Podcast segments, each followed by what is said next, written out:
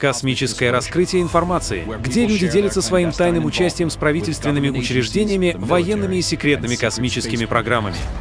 Так что все эти вещи — результат обратной инженерии технологий, интеллекта и идей инопланетян. Вот почему они называют это пробуждением, потому что это осознание всего того, о чем тебе лгут, контролируют и манипулируют. У нас действительно есть выбор.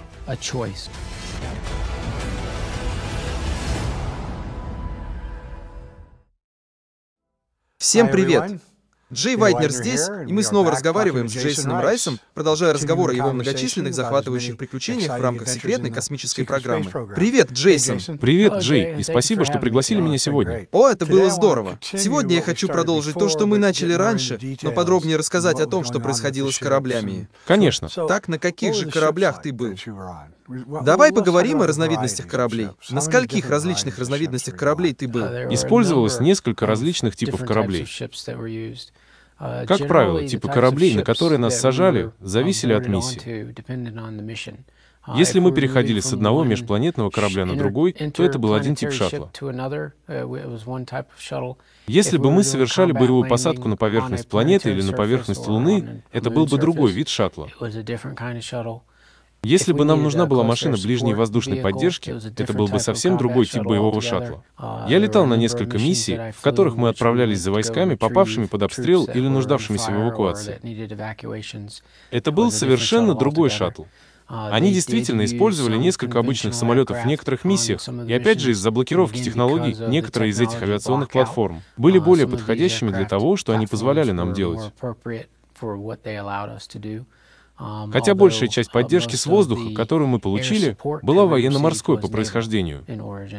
Так, это обычный самолет, такой как реактивные самолеты и Би-52. Что-то похожее на ударный вертолет Apache 64.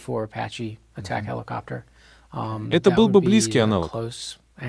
Но большую часть времени мы использовали наши собственные боевые шаттлы, которые были антигравитационными шаттлами. Так оно и было. Тверкаешь? Иногда, если нам это было нужно, они таковыми и были. У них были системы на борту и возможности для этого.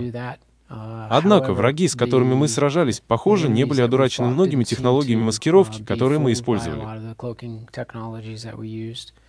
Я подозреваю, что это потому, что большая часть этих технологий была передана другой стороне и запрограммирована в их алгоритмы.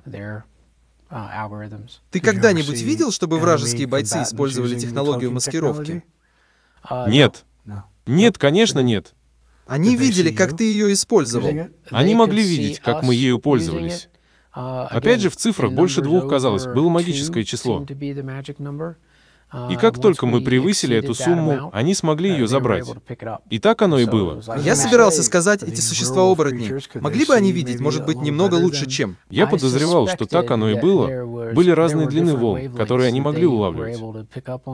И опять же, это возвращалось к тому, что мы кричали о большем интеллекте и о том, каковы их возможности. Мы собрали и создали тысячи тонн биологических материалов и не получили многого взамен. Хорошо, что это говорит нам об их возможностях? Сначала мы думали, что, черт возьми, начальству просто все равно. А затем, по прошествии времени, а затем и второй планеты, а затем, чем больше потери, чем больше боевого опыта, пришло осознание того, что они тоже просили об этом, но они этого не получали. Конечно. Так что дело было не в том, что они утаивали это от нас, а в том, что они просто не получали это сами, чтобы отдать нам, чтобы мы могли им воспользоваться. Значит, это больше похоже на наши космические шаттлы? Те, что я видел, были, по-моему, я уже упоминал ранее, комбинированным шаттлом и стелсом B2. Это был один тип. Другой тип был скорее прямоугольным коробчатым шаттлом. Потому что ему не нужно было быть аэродинамическим. На самом деле им было все равно, какая у него форма. Так что, по сути, во многих случаях это были просто летающие танки. У них было так много брони и так много огневой мощи. Без снарядов. В большинстве случаев они использовали либо лазеры, либо оружие с кинетической энергией, либо гравитронику, либо любое количество других оружейных платформ. И это были бы корабли меньшего размера, которые были просто вооружены? Да, корабли меньшего размера. Очень быстрые. Очень быстрые. Даже сейчас были машины поменьше размером с полноразмерный пикап, которые использовались для перемещения грузов или разных вещей, в которых мы нуждались, с одной стороны базы на другую или для поставок. Так много разных смен — это много разных целей. Много разных видов, много разных видов. У нас были более крупные, клиновидные, межзвездные, которые были, боже мой, я бы сказал, по крайней мере, в полмили длиной. Они были огромными. Ты мог бы подойти к ним, и изображения, которые передавались по каналу на наше сиденье, ты мог бы наблюдать и видеть приближение. Не похоже, чтобы у шаттлов, на которых мы летели, были окна, но вы могли бы, благодаря видеокамерам, которые у них были снаружи, увидеть, как они выглядели. Большинство из тех, что я помню, видел в космосе, были либо очень темно-серыми, либо черными.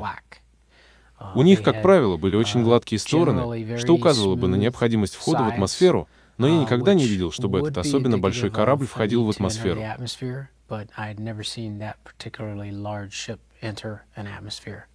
Это не значит, что он не мог этого сделать. Они похожи по внешнему виду на восьмерки ТР-30. Гигантское клинообразное боевое оружие, я полагаю. Они больше похожи на наконечники стрел, менее треугольной формы, чем тройки ТР.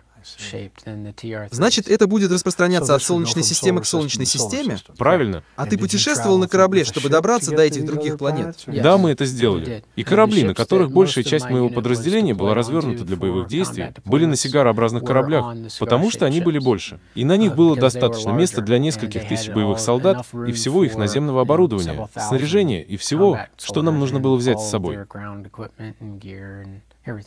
Я полагаю, были и другие корабли поменьше, которые путешествовали бы вместе с материнским кораблем. Десятки, если не сотни. Да, как часть флота, каждый из авианосцев больших кораблей, частью которых мы были и на которых размещались, считался главным участником боевых действий, если хотите. Но ведь были десятки, если не сотни других небольших кораблей, которые входили в состав флота. Каждое подразделение флота было размером от эсминца до крейсера.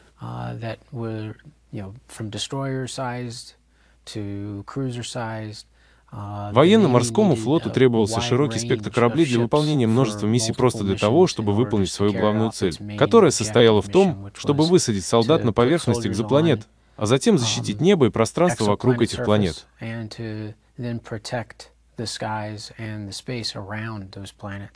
Значит, им нужен был широкий выбор кораблей, чтобы выполнить эту миссию. На корабле в форме сигары были ли окна? Насколько я помню, я их никогда не видел. И глубокие пространства, заполненные невероятно опасными космическими лучами. Ты знаешь, как они смягчили эту опасность? Я точно помню, что хотя у них не было окон, были отверстия, над которыми были поля. И в этих случаях через них можно было видеть улицу. Некоторые из тех же силовых полей, которые мы использовали на Земле, были использованы на кораблях, чтобы помочь удержаться в атмосфере, а также не допустить попадания посторонних предметов. Возвращаясь к твоему вопросу о вредных рентгеновских лучах или вредных космических лучах или о любом количестве смертоносных вещей, пришедших из космоса. Отверстия этих вещей для кораблей, на которых я был, были метровой палкой. Я имею в виду, что на самом деле они не были тонкими, как бумага, как вы могли бы видеть на обычных космических кораблях. Обычные космические корабли будут иметь ячеистый, сжатый, очень легкий изоляционный слой, и они будут сделаны либо из алюминия, либо из какого-то металла. И у них будет поверхность под давлением. Но вообще говоря, ты мог бы пролить свет на все это одновременно. Конечно. Uh, Материал, на котором мы работали, включал бы слой воды, а также несколько слоев стали и передовых материалов, чтобы помочь защитить пассажиров.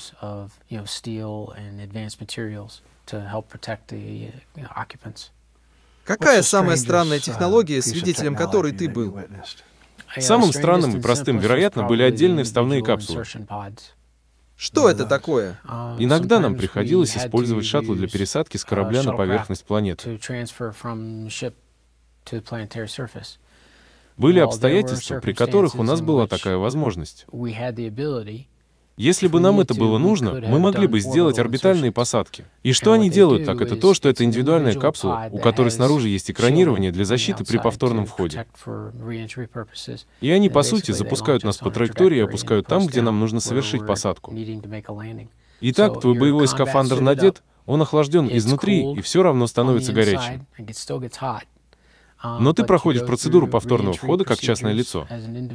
Подожди минутку. Ты хочешь сказать, что входишь в атмосферу планеты, ты как отдельный солдат? Как отдельный солдат ВА? У тебя есть экзоскелет, который защищает тебя от повторного входа. На тебе боевой костюм. Да. И ты в капсуле, капсуле повторного входа. И она экранирована и охлаждена, потому что все равно становится жарко. И вот ты проходишь сквозь нее, а на ней установлен единственный генератор антигравитации, который замедляет ее, уменьшает силу инерции. А затем, когда наступает время приземления, нужно удариться о землю. Ты ударил, ты все еще сильно бьешь, но этого недостаточно, чтобы убить тебя. И этого достаточно, чтобы ты выжил. Костюм принимает на себя большую часть удара. Это все равно тяжелая поездка, а первая всегда самая тяжелая.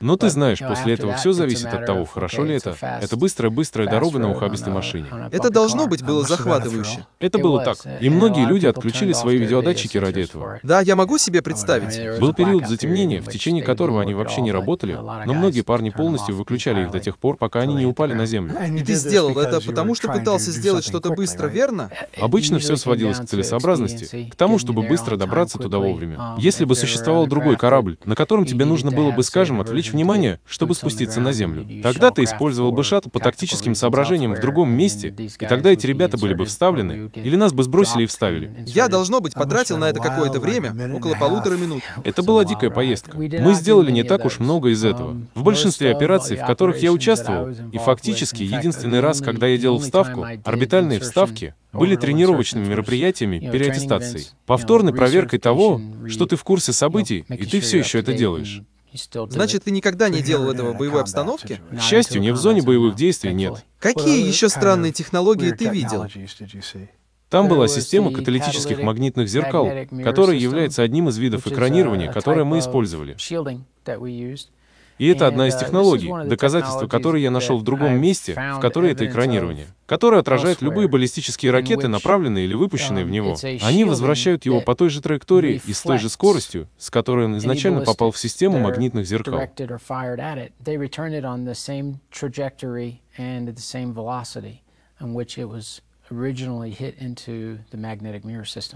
И поэтому он просто разворачивает его и отражает обратно.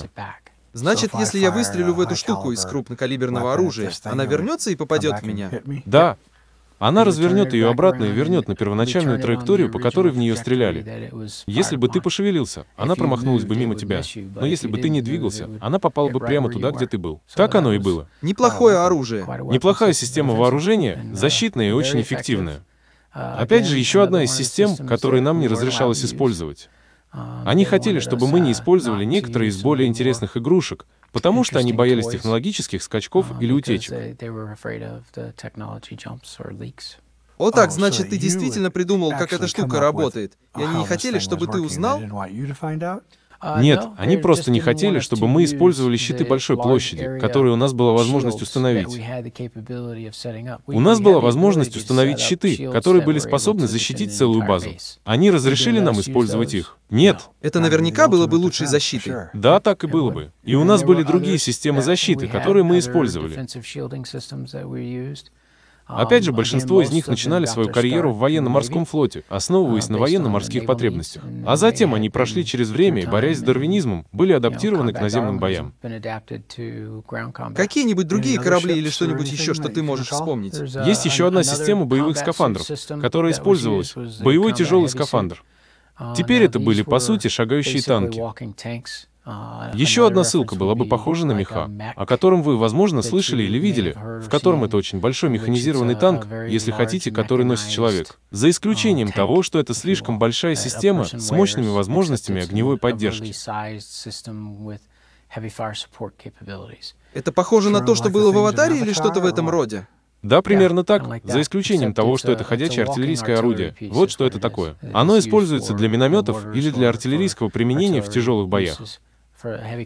Так что я могу принять удар на себя. Прими удар, и оно также может нести все боеприпасы, что является главной причиной, по которой оно было таким большим и тяжелым.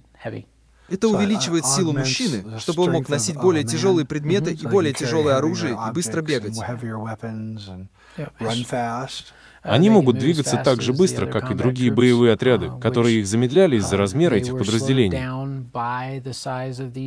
Это было одно из ограничений в том, что, окей, они не могут пробегать 100 миль в час, как некоторые другие боевые костюмы, но они могли делать 7080 миль в час. Ты хочешь сказать, что есть какие-то боевые костюмы, которые позволяют человеку бегать со скоростью 100 миль в час? Или прыгать на 300 футов? Значит, тигрообразный корабль, на котором ты находишься, этот корабль вроде как припарковался на орбите, а затем ты спустил на поверхность корабли поменьше. Это правильно. Это правильно. Этот корабль вышел бы на стационарную орбиту вокруг планеты, а затем с этого корабля мы отправились бы через шаттлы. Или через другие меньшие межпланетные корабли, или другие шаттлы, которые мы собираемся, вы знаете, с другого корабля на этот корабль, или с этого корабля на другой корабль. Туда и обратно.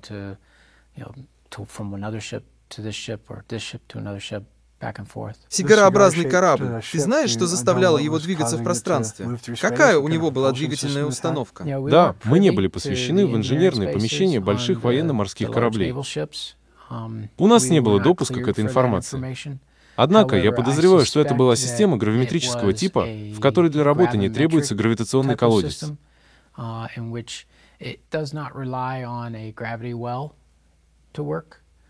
Есть и другие типы двигательных установок, которые полагаются на квантовую механику, наклон и форму, лежащей под ним пространственно-временной ткани. Захватывают, перемещают, скользят по ней.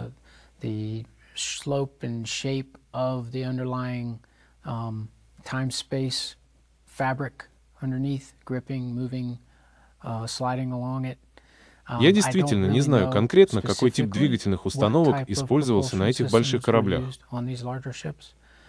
Я могу тебе сказать, что у меня есть подозрение, что это было какое-то гравитационное или антигравитационное устройство. Итак, сколько времени ушло на то, чтобы добраться, скажем, с Марса на первую планету? Сколько времени это заняло? Это отличный вопрос, Джей. И причина, по которой я говорю, что это отличный вопрос, заключается в том, что они намеренно распространяют дезинформацию относительно времени в пути между планетами. Я обнаружил это после пары прыжков. И когда я понял, что в одном конкретном рейсе у нас ушло меньше времени, чем ранее на том же корабле, я понял, что у них было меньше времени, чем они нам сказали. Так что мы были бы на борту корабля, и они сказали бы нам, что и это займет две недели. Планирую пробыть здесь заперти две недели. А им, возможно, потребовалось несколько дней, чтобы добраться до места.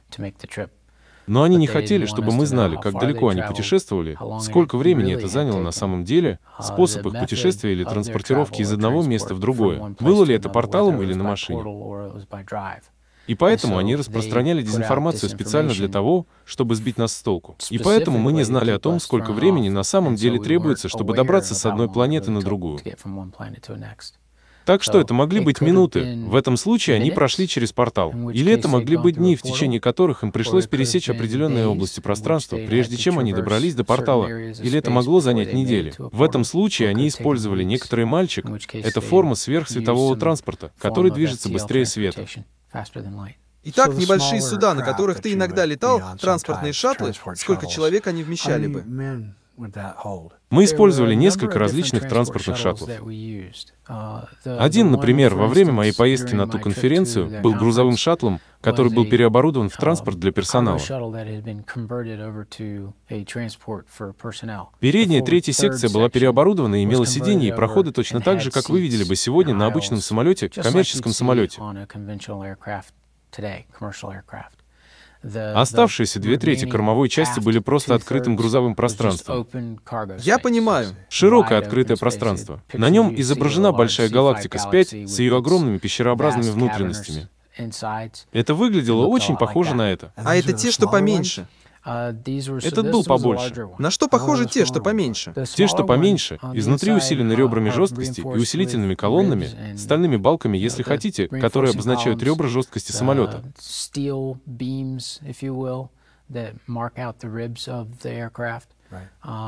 Они могут быть любого размера, от автобуса до грузовика и вплоть до беспорядка. Любой широкий диапазон размеров. Сколько людей они вмещали, зависело от размера. Я помню один конкретный шаттл, на котором у нас была миссия, куда мы отправились, чтобы забрать энергоэлемент из города, который был в основном разрушен после войны. И нас было 12 человек, которые летели на этом конкретном шаттле. И ты знаешь, я просто помню, что все наше снаряжение было разбросано повсюду, и не было никаких официальных мест. И мы все сидели на палубе, чтобы добраться из одного места в другое. А ведь он был размером примерно со школьный автобус. И ты знаешь, нам всем было удобно внутри. Но в других случаях я ехал в шаттле, который был, может быть, размером с фургон, в котором мы перевозили грузы. А в другой раз один из боевых шаттлов, в котором я находился, был размером примерно с небольшой коммерческий самолет. У него была открытая дверь на задней палубе, которая открывалась, и прямо посередине палубы был пистолет, а также все вооружения снаружи. Может ли шаттл маневрировать в труднодоступных местах и тому подобное? Очень даже может быть. Все они были с антигравитационным приводом, и они видели те, на которых я путешествовал. И они могли приземлиться за 10 центов, если им это было нужно. Они также могли двигаться в бок, вверх, вниз, влево, вправо, быстро, вперед, назад. Выбирайте сами. Большую часть времени пилоты снижали скорость для нас, наземников, до изменения направления, не вызывающего тошноты, потому что, хотя инерция внутри самолета нейтрализуется, визуально это все еще очень беспокоит большинство людей, которые не привыкли к поворотам на 90 градусов и углам и изменению на ориентировке.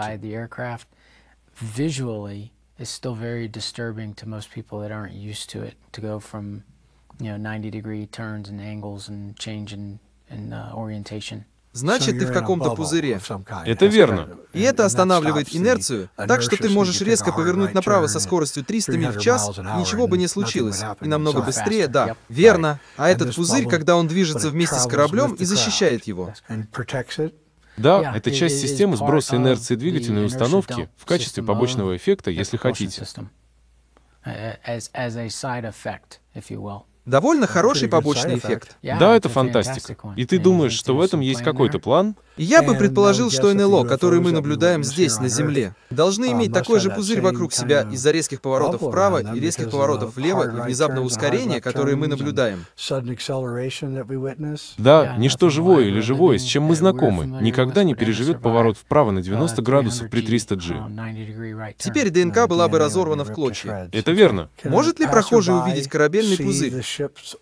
Нет, нет, он невидим. Это невидимое энергетическое поле, которое проецируется на расстояние, находящееся сразу за самым дальним краем физического корабля.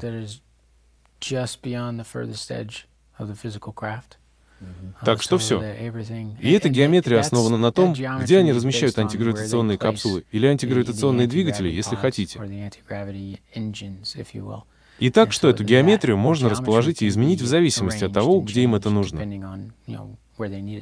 Если им нужно, чтобы в некоторых обстоятельствах у этих шаттлов были оружейные отсеки сбоку, Тогда они расположили бы эти двигатели или эти силовые установки в том месте, где пузырь был включен за пределами этих оружейных отсеков.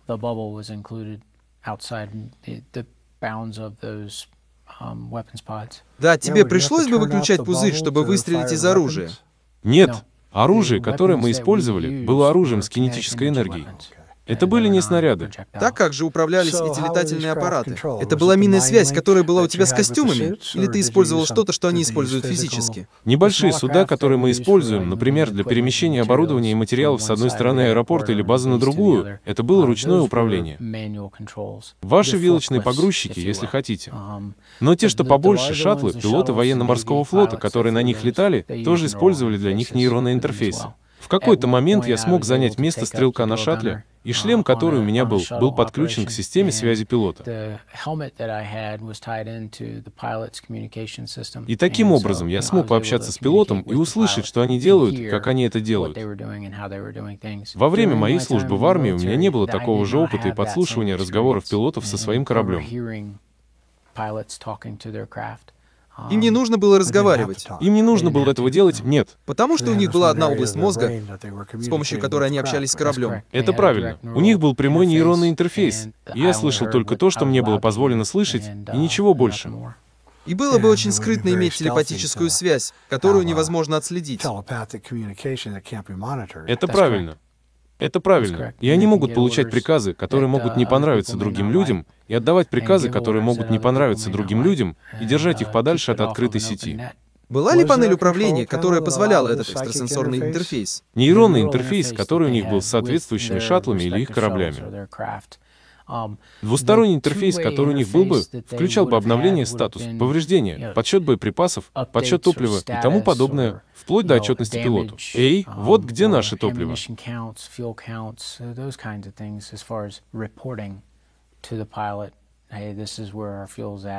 И вот тут-то мы и подошли к вопросу о боеприпасах. Эти виды репортажей о бабах и пулях. Они попадут в мозг или просто появятся где-нибудь на нашем мониторе. Пилоты могли бы это настроить. У них были свои собственные СОП, которые требовались, но они могли настроить это в зависимости от того, как они этого хотели. Если бы они хотели, чтобы корабль сообщал им каждый раз, когда они использовали пулю, снаряд или бомбу, или израсходовали один грамм топлива, они могли бы настроить его таким образом. Верно. Чтобы это проинформировало их и сказало им. Как выглядела панель управления? Все панели управления, которые я видел, были очень футуристичными. Большинство из них, судя по тому, что ты мог видеть, не будучи привязанным к нейронному интерфейсу, там было много голографии, которую пилоты видят, и которую ты просто не видишь иначе. Есть точки размещения, которые отмечают и идентифицируют различные показания или разные фрагменты показаний, но если смотреть на это просто без интерфейса, они выглядят как маленькие алюминиевые или маленькие выступы, по одному с каждой стороны.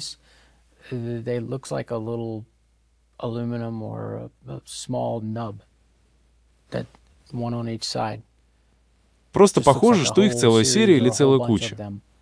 В некоторых местах есть немного стекла. Там есть стеклянные панели, которые они используют для прикосновений и для управления. Но как только у них появляется нейронный интерфейс, все это оживает. И таким образом все становится трехмерным, и все становится графическим и полным интерфейсом. И у них есть все их дисплеи, и их высоты, и мощность, и обороты, и все остальное, что им нужно для управления этим кораблем. Кто-нибудь из вас, ребята, когда-нибудь задавался вопросом, будет ли эта технология когда-нибудь выпущена на Земле? Или вам это просто даже не приходило в голову? Во время нашего первоначального обучения нам рассказали о вторжении инопланетного врага в Африку в 1995 году, которое было отбито согласно тому, что они нам сказали, передовым подразделениям, оснащенным передовыми технологиями.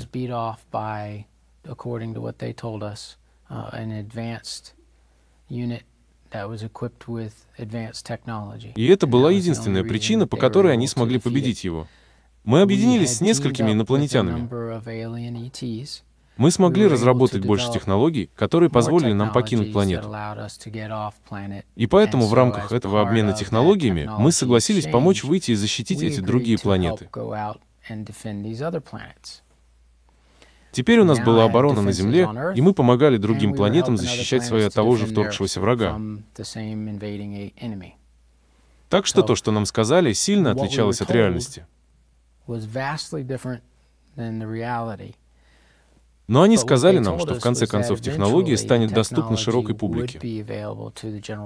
Но они беспокоились о повсеместном разрушении цивилизации, если информация о вторжении в 1995 году станет достоянием общественности. Были ли какие-нибудь утечки информации об этом предполагаемом вторжении в Африку? Ты видел? Нет, нет. Я полагаю, в системе было резервирование, так что если бы у пилота случился сердечный приступ или что-то в этом роде, нашелся бы кто-то другой, кто мог бы вмешаться. Это правильно. В каждом из шаттлов было по крайней мере два пилота. И потом у некоторых из них был отдельный командир. В одном из больших шаттлов, на котором я летал, был целый экипаж примерно из 30 человек. Они все на это способны? Не все из них способны управлять шаттлом. Однако компьютерная система искусственного интеллекта, которую они использовали, была достаточно умной, чтобы она могла сделать это в том случае, если в трех или четырех. Некоторых из более крупных шаттлов было полдюжины человек, способных летать. Если по какой-то причине эти шесть человек не смогут этого сделать, то автоматизированные системы смогут сделать то, что им нужно. Я мог бы просто поговорить с ним и сказать ему или направить его. Разные уровни общения. Конечно. Да, вы, ребята, использовали беспилотные летательные аппараты в своих боевых ситуациях и ситуациях в космосе и все такое? Это отличный вопрос, Джей. И на самом деле, чтобы ответить на ваш вопрос, да, мы использовали огромное количество беспилотных летательных аппаратов в бою. Это была одна из вещей, которые мы смогли использовать с технологической точки зрения. Большинство дронов, которые мы использовали, были малозаметными, поэтому у них были камуфляжные способности. Один из моих первых боевых опытов на Калидусе-3 был связан с инопланетным дроном. Это был случай, когда они проникли и разместили разведчика перед вторжением, который был там и выглядел точно так же, как многие другие гуманоидные существа, которые там жили.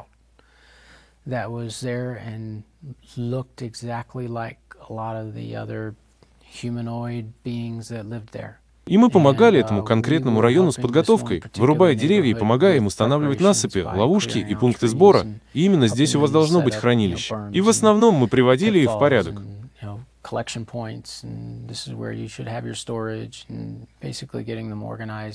А я как раз разговаривал с этим районом, и один из жителей этого района оказался одним из инопланетных разведчиков. И он раскололся, как моллюск, и из него вышли четыре дрона, которые разделились и разлетелись в четыре стороны света.